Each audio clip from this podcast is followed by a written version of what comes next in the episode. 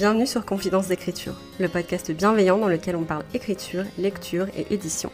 Je suis Morgane Luc, autrice de l'imaginaire et éditrice freelance, et dans ce podcast, je te partage mes coulisses d'écriture et de publication, mes meilleures lectures, mais aussi mes conseils de professionnels de l'édition et plein d'autres choses encore. Retrouve-moi chaque semaine autour d'une tasse de thé pour discuter d'un nouveau sujet. Bonne écoute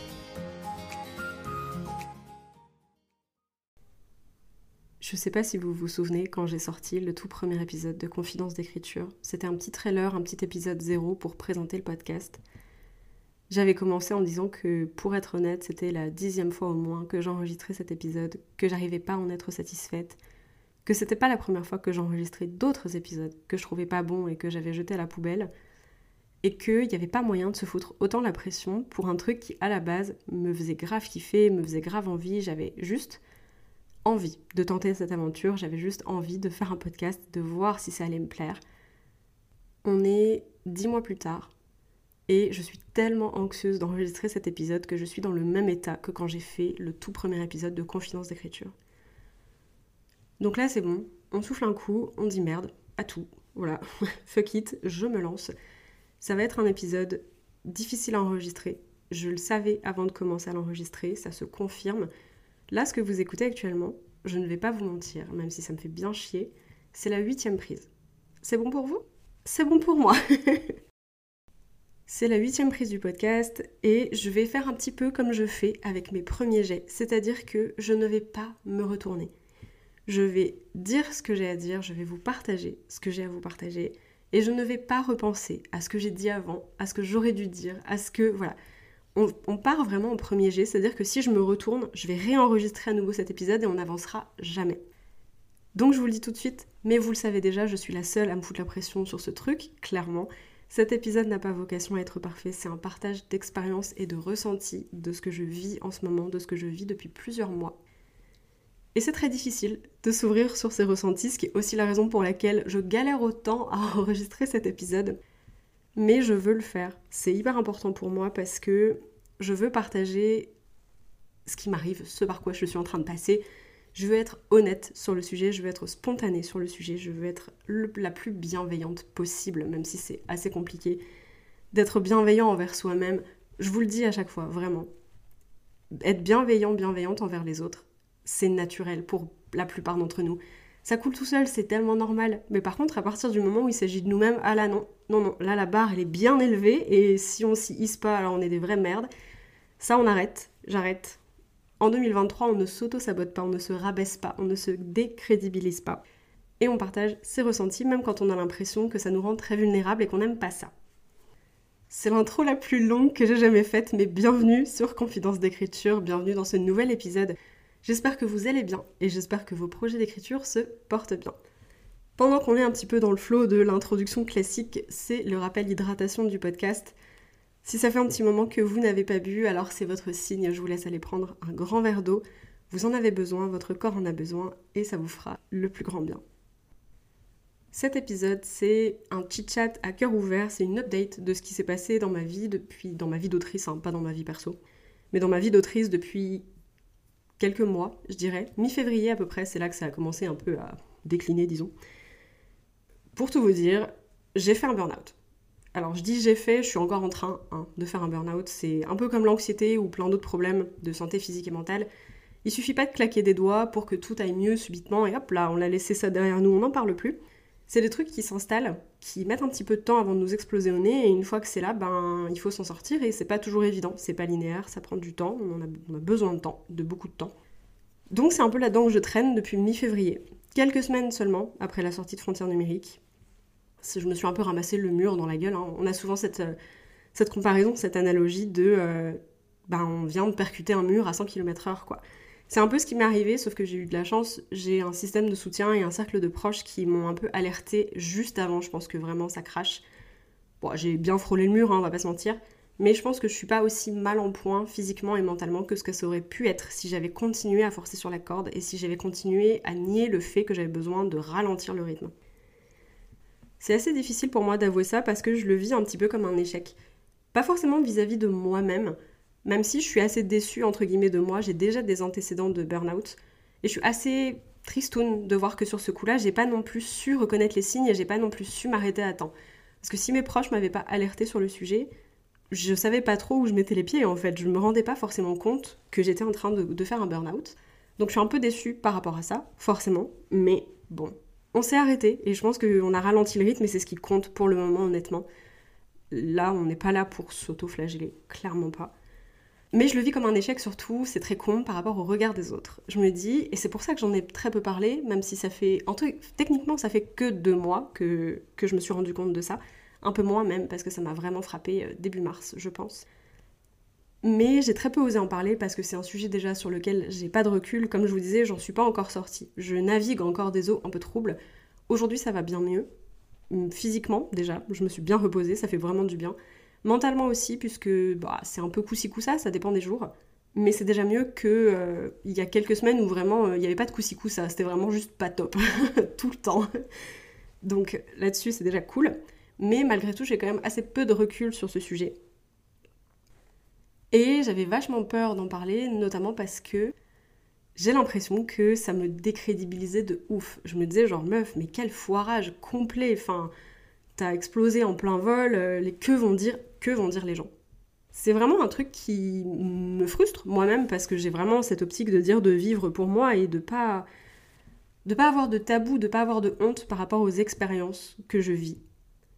Malgré tout, ma première réaction quand j'ai commencé à comprendre que je faisais un burn-out, qu'il y, y avait des choses qui devaient changer dans ma vie, ça a été de me dire genre que vont penser les gens? Est-ce que j'ai l'air moins crédible en tant qu'autrice? Est-ce que j'ai l'air d'une meuf qui sait pas du tout ce qu'elle fait? Est-ce que j'ai l'air d'une complète incompétente? Et finalement, j'ai envie de vous dire, qu'est-ce qu'on s'en fout? Déjà parce que je suis la seule à me poser ce jugement sur moi-même. Parce qu'en vrai, si un, une de mes copaines était venue me dire je fais un burn-out, bah à aucun moment j'aurais posé un jugement sur cette personne. Juste, je lui aurais dit bah écoute, si tu veux parler, je suis là, prends du temps, ralentis, c'est super important, pense à toi en premier. À aucun moment, je me serais dit dans ma tête, genre, waouh, quel amateur, c'est atroce. Et pourtant, j'ai eu ce truc un peu de, de, honte où je me suis dit, mais les gens vont penser vraiment que, bah, je, suis, je suis nulle, quoi. genre, bref. Alors, vous vous doutez peut-être, en entendant le raisonnement que je viens de vous expliquer, oui, l'anxiété et le burn-out, ça fait vraiment un très mauvais mélange ça fait un très mauvais mélange en fait. Donc bon, ça n'a pas, ça n'a clairement pas aidé. Je suis donc toujours dans cette phase de burn-out dans laquelle je suis, je pense, doucement en train de sortir. En tout cas, comme je vous le disais, je me sens bien mieux aujourd'hui que je me suis sentie sur euh, les dernières semaines. Donc ça fait vraiment du bien d'avoir l'impression de sortir un peu la tête de l'eau. Et ce truc de sortir la tête de l'eau n'est pas venu de nulle part. Alors je suis pas du tout en train de vous donner une leçon de comment on se remet d'un burn-out, genre vraiment pas parce que j'ai ni les compétences euh, ni l'aplomb de croire que je sais comment faire et que je peux vous dire comment faire. Genre, si c'est le cas, que votre santé mentale est fluctuante, que vous sentez que vous approchez d'un burn-out, déjà le reconnaître, c'est un grand pas. S'il vous plaît, tournez-vous vers vos proches, tournez-vous vers des professionnels de santé, tournez-vous vers des professionnels de santé mentale aussi. C'est hyper important. Mais en gros, pendant cette période de burn-out, je me suis sentie très vide, très malheureuse et il a bien fallu aussi que je réfléchisse à quelques trucs qui n'allaient pas. Et notamment ce qui n'allait pas, et ça a été un combo de plein de choses, mais c'est l'auto-édition. Je reviendrai sûrement sur plein de raisons qui font que l'auto-édition, ça a un peu coaqué dans ma vie plus tard, je pense. Quand j'aurai pour le coup vraiment plus de recul, vraiment que je serai moins émotionnellement drainée, parce que ça s'entend peut-être pas dans ma voix, je vous avoue. Là, moi-même, je suis assez étonnée sur, cette, euh, sur cet épisode, sur cette prise en tout cas, parce que c'est pas le ton que j'avais du tout dans les, dans les autres prises que j'ai essayé d'enregistrer pour cet épisode. Dans ma voix, comme ça, j'ai l'air hyper enjouée. Et là, honnêtement, techniquement, je le suis. Je me sens vraiment bien. J'ai l'impression d'arriver à parler de ce sujet comme j'ai envie d'en parler. Donc ça me libère d'un poids aussi. Mais en vrai, ça a été une réflexion assez difficile parce que c'est très, ça a été très compliqué pour moi de me rendre compte que la carrière vers laquelle je lancée, donc euh, autrice auto-éditée, avec l'envie plus tard peut-être de créer une maison d'édition et tout ça, euh, en fait ça a été hyper compliqué pour moi de me rendre compte que en l'espace de trois mois seulement, je me suis rendu compte que ce chemin auquel je me destinais ne me convenait pas du tout. Ça a été une claque que je ne m'attendais pas à prendre. Je me rends compte que l'anxiété avec l'auto-édition, c'est très compliqué à gérer notamment parce que j'ai un gros trigger au niveau de tout ce qui est données chiffrées. Sauf que quand on est en auto-édition, qu'on a son entreprise, on a littéralement la gueule dans les chiffres une bonne partie du temps parce que c'est un aspect du business qu'on peut pas négliger si on veut faire tourner une boîte. Ça, j'y arrive pas. Honnêtement, je peux, je peux pas. Je, c'est très très compliqué. Ça me ruine la santé mentale. Donc c'était, on va dire, le premier indice que c'était compliqué pour moi de gérer. Le deuxième indice où ça a été très très compliqué, c'est que je me suis rendu compte il y a pas si longtemps que ça finalement, parce que c'était un peu avant ou après la sortie de Frontières numériques, que j'avais pas été aussi honnête que ce que je pensais envers moi-même par rapport aux ambitions que j'avais pour Frontières numériques. Moi, je me disais, oui, bon, en vrai, si le projet est lu par quelques lectrices, je serais déjà trop contente et tout. Alors, c'est vrai, très honnêtement, puisque là, je suis ravie euh, qu'il y ait des gens qui le lisent, ça me touche de fou et tout. Mais d'un autre côté, j'ai des ambitions pour ce projet qui sont plus que ça et que malheureusement je ne peux pas mener moi-même. Donc deuxième mini claque de voir qu'en fait en auto-édition je suis limitée parce qu'il y a des choses que je ne sais pas faire. Pareil, très difficile pour moi de devoir admettre que oui je sais travailler sur un livre mais je ne sais pas le vendre. C'est-à-dire que ça n'a jamais été aussi compliqué pour moi de parler de frontières numériques que depuis qu'il est en vente, que depuis qu'on peut le commander. J'ai l'impression, à tout instant, de mettre un couteau sous la gorge des gens en disant achetez mon livre. Et je le vois parce qu'il y a des gens qui ont changé de comportement avec moi par rapport à ça et qui me disent Ah, mais tu sais, je suis désolée, je pense que je vais pas acheter ton livre. Et je suis là, mais je m'en fiche. Je veux dire, je me sens très mal que tu me dis ça parce que du coup, j'ai l'impression vraiment de t'avoir forcé à acheter mon bouquin et de t'avoir fait une propagande atroce et tout ça. Et en fait, c'est en train de.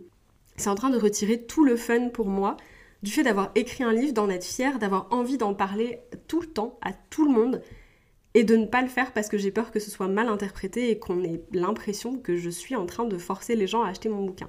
C'est un blocage euh, perso que je sais que je suis pas la seule à ressentir puisque j'en ai parlé à d'autres autoristes auto-édités donc ça m'a beaucoup soulagée sur le sujet. Mais c'est un truc qui est difficile donc je ne sais pas vendre mon livre déjà et d'une. Et quand j'essaye pas de vendre mon livre, bah, j'ai quand même l'impression que je suis en train d'essayer de le vendre et que ça fait paniquer les gens en face de moi et j'aime pas ça du tout. Je me rends compte aussi que c'est très difficile de me placer en salon, de me placer en librairie, d'organiser des événements. Je me plains pas du tout, j'ai des gens exceptionnels qui ont accepté de me faire entrer sur des événements, de préparer des événements pour moi, de m'inviter en dédicace. Et vraiment, c'est juste reconnaissance éternelle et bonheur éternel, euh, surtout vous tous. merci beaucoup. Malgré tout, il y a des salons sur lesquels j'ai terriblement envie de me rendre en tant qu'autrice et je sais très bien qu'ils ne me sont pas accessibles parce que je suis en auto-édition. Et ça, c'est une très grande frustration parce que j'ai, en fait, voilà, j'ai vraiment envie que mon bouquin soit diffusé, non pas à quelques lectrices, mais au plus de gens possible. Parce que ce livre, c'est une énorme partie de ma vie. C'est un message hyper important pour moi et j'ai vraiment envie qu'il soit distribué à plus de gens et qu'il puisse toucher plus de gens. Parce que j'ai reçu de très beaux retours sur ce livre. Et j'ai envie en fait que peut-être ce livre touche la personne qui a besoin de ce message à ce moment-là, qui a besoin de ces personnages à ce moment-là, comme ça a déjà été le cas pour certains, certaines. Et ça, malheureusement, en auto-édition, c'est très difficile à accomplir moi-même puisque ça demande une diffusion et de toucher un public beaucoup plus large que ce que j'arrive à toucher. Et pour moi, du coup, c'est assez frustrant. Voilà, c'est dit. On ajoute à ça l'anxiété, l'anxiété sociale, tous les problèmes relationnels, le fait de ne pas savoir faire de marketing, le fait de ne pas savoir me vendre et vendre le livre surtout, ça met énormément de pression sur mes épaules. Et c'est là où vraiment ça m'énerve le plus. D'ailleurs, je sais que Margot Dessen en a parlé dans un épisode de podcast où elle disait Oui, c'est trop cool de pouvoir communiquer sur ses romans sur les réseaux sociaux, mais en fait, en fait, à la base, votre travail, c'est d'être auteur ou autrice, auteurice. C'est pas d'être communicant, communicante chacun ses domaines d'expertise, chacun chacune ses domaines d'expertise. Et pour le coup, ben la com, ça me fait kiffer, mais c'est pas mon domaine d'expertise du tout. La vente, c'est pareil. La diffusion, bah encore moins pour le coup. La distribution, bah non plus. Et ça, bah finalement, c'est le domaine d'expertise des maisons d'édition. Moi, le mien, c'est écrire et le travail sur le texte. Et tout le reste, malheureusement, bah c'est juste pas mon expertise et c'est ok, même si je sais que j'ai du mal des fois à admettre qu'il y a des choses que je sais pas. Pareil, toujours le même problème, je pense. J'ai peur qu'on, j'ai peur de pas avoir l'air crédible, j'imagine. J'ai peur qu'on me dise, ah, tu sais pas ça, bah tu devrais. Vraiment un plaisir. Mais du coup, bah voilà, là j'admets très honnêtement, il y a des choses que je ne sais pas faire et qui du coup me handicapent vachement dans ce que j'aimerais pour mon livre. Et j'ai dû me rendre à l'évidence, il y a du coup quelques semaines, je ne m'épanouis pas en auto-édition comme j'aurais espéré que ça soit le cas. C'est un truc qui me pourrit beaucoup la tête, qui fait beaucoup de mal à ma santé mentale, au point où j'avais commencé l'écriture d'un nouveau premier jet et j'ai été obligée de l'interrompre parce que le fait d'être en auto-édition me met tellement de pression, de charge mentale, d'angoisse que j'arrive à ne plus avoir envie d'écrire, que j'arrive à paniquer à la simple idée d'écrire. C'est pour ça que je prenais aussi l'exemple de, ce que Margot disait tout à l'heure. Mon, taf dans la vie, si, si je devais choisir une seule chose, une seule activité à faire dans ma vie, c'est écrire. Si ce que j'entreprends à côté avec l'auto-édition, ça me sape l'envie d'écrire, alors ça n'en vaut juste pas la peine. J'accepte donc, et je le dis au présent parce que je suis sur un processus d'acceptation, je suis en train d'accepter de changer d'avis par rapport à ce que je pensais, par rapport à ce que je voulais. Ça veut tout simplement dire que je suis en train de me rendre compte et d'accepter que l'auto-édition, bah, c'est peut-être pas pour moi. En tout cas, pas à ce moment-là dans ma vie, pas à ce moment-là dans ma carrière d'autrice. Et que c'est ok. C'est pas une erreur, c'est pas un fail, c'est pas un échec. C'est un truc que j'ai tenté parce qu'à ce moment-là, c'était l'opportunité qu'il fallait, c'était l'envie que j'avais, c'était le truc que je voulais essayer en fait. Et c'est pas grave d'essayer un truc et de se rendre compte que finalement, bah il y a aussi autre chose qui pourrait me convenir et qui pourrait mieux me convenir. Jusque-là, j'avoue, je le voyais un peu comme un j'ai pris un chemin et puis finalement j'ai dû faire demi-tour. Et puis bah ça fait un peu chier parce que du coup bah les gens qui peut-être m'ont vu prendre le croisement vont se dire ah, elle fait demi-tour, chais. Et en fait non. Parce que je fais pas demi-tour. Je pense que je suis juste en train de bifurquer sur un autre morceau du chemin qui va me ramener ailleurs peut-être. Et c'est ok. Rien n'est linéaire. La carrière de personne n'est linéaire. On le disait avec Anne Mel lors des feuilles sur Instagram hier. Mais en fait, la vie, c'est une suite, une suite de zigouigoui. c'est une suite de bifurcations, de petits. Ouais, de petits serpentins un peu avec des formes cheloues. Enfin, tout n'a pas à être euh, une ligne droite en mode euh, voici le départ, voici l'arrivée. Et voici toutes les étapes qu'il fallait. Et à aucun moment j'ai dévié, à aucun moment j'ai tenté d'autre chose. Tout est un long fleuve tranquille. Pas du tout la vie, c'est pas ça. Et moi-même, je suis la première à me mettre des exigences, à me dire, t'as pas le droit de rater des choses. Mais rater des choses, ça veut dire ne pas faire d'expérience, en fait. Et c'est super dommage, parce que c'est en faisant des expériences qu'on apprend. Et d'ailleurs, c'est un truc qui est super important pour moi, parce que j'essaye souvent de me dire, tout ce que j'ai fait jusqu'à maintenant, rien n'a été un échec. C'est juste des choses qui m'ont permis de me comprendre mieux, de savoir ce que je voulais et aussi ce que je ne voulais pas. Bah là, c'est un peu pareil au final, du coup, même si c'est, je pense, plus difficile à admettre parce que il y a des gens qui ont suivi la création de ce projet de frontières numériques, il y a des gens qui m'accompagnent depuis peut-être le début, il y a des gens qui ont vu en fait tout ce que j'ai fait et qui ont suivi euh, mes premiers pas entre guillemets dans ma carrière d'autrice. Et du coup, c'est peut-être le, ouais, c'est peut-être le fait effectivement d'avoir un peu plus Dieu sur moi que ce que j'avais eu jusqu'alors qui me fait dire que, euh, bah, en fait, je peux pas changer d'avis parce que je vais avoir l'air bête il n'y a pas de bêtises en fait. Là, si je m'entête là-dedans, alors que ça ne me plaît pas et que je ne m'épanouis pas du tout là-dedans, bah c'est moi l'idiote en fait pour le coup. Mais c'est moi l'idiote parce que je m'enferme moi-même dans une case de dire non, tu as pris ce chemin, tu ne peux pas en dévier. Bien sûr que si. Voilà, c'est des mots de moi à vous, en toute honnêteté, sans filtre, là pour le coup. je n'ai aucun filtre sur cet épisode, c'est assez impressionnant. Mais bon, c'est un peu un cri du cœur, il fallait que ça sorte c'est des mots de moi à vous si vous avez besoin de les entendre parce que vous êtes vous-même en train de changer de voix, changer d'idée. Voilà, changer de projet, changer de carrière. Faites. En plus, on est une génération pour laquelle euh, on va avoir énormément de renouvellement, on va beaucoup changer de carrière. C'est de plus en plus difficile, par exemple, de garder un taf sur 40 ans, comme nos parents ou nos grands-parents ont pu le faire.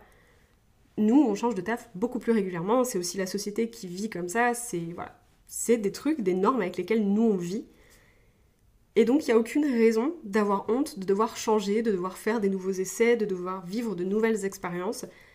On ne revient jamais en arrière. On avance toujours, c'est obligé, c'est comme ça que ça fonctionne. Et on apprend plein de trucs et on fait plein d'essais et ça nous fait mûrir de fou. Donc voilà, si jamais vous avez besoin de l'entendre, moi j'avais besoin de l'entendre. Est-ce que je me le dis à moi-même? Autant que je vous le dis à vous Oui. du coup. Mais bon, des fois ça fait du bien aussi. Qu'est-ce que ça veut dire? Pour la suite. Du coup, ça veut dire que je suis en train de travailler pour envoyer Frontières numériques à des maisons d'édition en édition traditionnelle donc. J'avais déjà fait un épisode sur pourquoi je me dirigeais plutôt vers l'auto-édition que vers l'édition traditionnelle. Un épisode dans lequel je disais notamment que la science-fiction, c'était assez compliqué à vendre en ce moment sur le marché. Cet épisode, il a bah, du coup moins d'un an, mais c'est des réflexions que j'avais euh, il y a un an, un an et demi, donc euh, voilà. Et si c'est encore un peu vrai, ça tend quand même à l'être un tout petit peu moins que ça l'était il y a un an et demi. Dans le sens où récemment, il y a quand même pas mal de livres de science-fiction qui sont sortis sur le marché pour les jeunes adultes et que du coup, ça commence à créer quelques ouvertures. C'est un peu le moment où j'aimais, c'est-à-dire que moi je suis dans ma réflexion de me dire je veux tenter l'édition traditionnelle avec Frontières numériques parce que j'ai envie de voir si je peux m'épanouir plus dans ce milieu-là. Et un peu pile au moment, il y a des appels à texte, il y a des maisons d'édition qui commencent à ouvrir un petit peu leurs, leurs soumissions à de la SF. Et je me dis juste, bah, je peux juste pas rater ça en fait. Même si ça n'aboutit pas, j'aurais fait tout ce qu'il faut pour essayer d'emprunter cette voie-là avec ce projet-là. Et j'aurais fait tout ce qu'il faut pour rien regretter en fait, tout simplement. Dans le pire qui puisse arriver, ben, Frontière numérique ne correspond pas aux maisons d'édition auxquelles j'ai envie de l'envoyer. Auquel cas, le livre existe quand même. Je l'ai quand même auto-publié, il est quand même lisible, il est quand même commandable, il est quand même accessible. Je peux toujours faire des événements avec, c'est pas la situation qui serait idéale forcément pour moi, vu tout ce que je viens de vous dire, on est d'accord avec ça, mais au pire du pire, personne ne condamne, entre guillemets, mon livre à dire bah non, on t'a dit non, donc le livre n'existera pas. Et je me dis, au mieux de ce qui peut arriver, bah le projet plaît à une maison d'édition, et on collabore ensemble et on le porte beaucoup plus loin que ce que je suis capable de faire seule. Et ça, bah, ce serait juste la plus belle des récompenses, forcément, ce serait une très très belle opportunité. Mais du coup, c'est un peu genre, il y a très peu de, il y, a, très peu de contre dans la balance. Il y a quasiment que du positif qui pourrait sortir de ça. Donc, je tente l'édition traditionnelle avec Frontières numériques. J'ai fait une liste de maisons d'édition qui m'intéressent. Alors, c'est surtout des grosses maisons d'édition. Il y en a quelques-unes qui sont moyennes quand même dans le tas, dont j'aime énormément le travail. C'est des maisons d'édition qui ont une grosse force de diffusion, une grosse force de distribution et une très bonne présence événementielle, qui sont trois choses que je recherche particulièrement à l'heure où je vous parle, donc mi-avril, j'ai fait ma toute première soumission en maison d'édition hier. C'était à la fois très excitant parce que je suis très fière de ne pas m'auto-saboter et vraiment de sauter le pas en me disant on ose. En 2023, on ose, on essaye, on teste et on ne se met pas de barrière. Donc je suis très fière de ça, honnêtement. Je suis très fière d'avoir envoyé ce premier mail, d'avoir fait ce premier pas. Et aussi un petit peu terrifiant, on va pas se mentir, jusque-là j'avais été surtout de l'autre côté des soumissions. Donc j'étais la personne qui les recevait et qui les triait, qui les analysait, qui les découvrait. Donc j'étais, euh, on va dire, du bon côté du truc parce que c'est beaucoup moins stressant de faire ça. mais du coup voilà, c'est assez impressionnant, mais d'un autre côté, advienne que pourra, mais j'ai essayé. Je me sens beaucoup mieux depuis que j'ai pris cette décision. Je me sens aussi du coup vachement bien de vous en parler aujourd'hui. Ça a mis un moment, je vais pas vous mentir, je pense à l'édition traditionnelle pour Frontières numériques quasiment depuis sa sortie. Mais jusque-là, j'avais pas du tout envie d'en parler, j'avais pas du tout le cœur d'en parler, parce que j'avais d'autres trucs à gérer mentalement, parce que la décision n'était pas encore vraiment prise, parce que je me sentais pas les épaules aussi d'admettre certaines choses. Mais voilà, c'est là que j'en suis aujourd'hui. Depuis que j'ai commencé à réfléchir à tout ça, je me sens quand même beaucoup mieux, j'ai l'impression de sortir un peu la tête de l'eau, j'ai l'impression d'avoir un chemin à nouveau qui se dessine devant moi. Et encore plus depuis que j'ai fait le premier pas en fait, d'envoyer le manuscrit à sa première soumission. C'est stressant, je doute, comme tout le monde, je pense. Donc, euh, si vous êtes en soumission aussi actuellement, clairement, on se serre les coudes. Mais d'un autre côté, ça me donne l'impression de vraiment donner tout ce qu'il faut pour ce roman, de donner vraiment tout ce qu'il faut pour mes objectifs, pour mes envies, pour mes rêves, tout simplement. Et bah, ça fait quand même vachement du bien, on va pas se mentir. en tout cas, je vous emmènerai avec moi dans les coulisses de tout ça, de cette nouvelle aventure, de ce nouveau processus. Quoi qu'il arrive, je vous en reparlerai, je vous tiendrai au courant. Comme d'habitude, j'ai envie d'être honnête sur ce sujet, j'ai envie d'être transparente avec vous, avec moi. Je pense que voilà, c'est important aussi de montrer que des fois, bah, il y a des phases de doute, des fois, il y a des trucs qui se passent pas exactement comme prévu. Des fois, on change d'avis. Voilà, on tente des nouveaux trucs. Comme je vous disais, le chemin de personne n'est linéaire et j'ai pas la prétention ni envie de faire comme si le mien l'était. C'est mon chemin. Et aussi chaotique soit-il, bah, je suis bien contente d'être dessus. C'est le dernier épisode que j'enregistre euh, en solo pendant quelques temps, puisque bah, là je m'envole euh, en fin de semaine pour le Japon. Sur les pas de frontières numériques finalement qui se passe à Tokyo en 2186. Ça va être hyper chouette, ça va me faire beaucoup de bien de complètement déconnecter, de pouvoir changer d'air, littéralement, de vivre de nouvelles expériences, de vraiment profiter à fond j'ai préenregistré du coup quelques interviews, dont une qui sortira avec Margot de Seine la semaine prochaine. Ensuite, on accueillera Léa de Léa Écrit pour deux épisodes qui vont parler d'édition et d'études sur l'édition.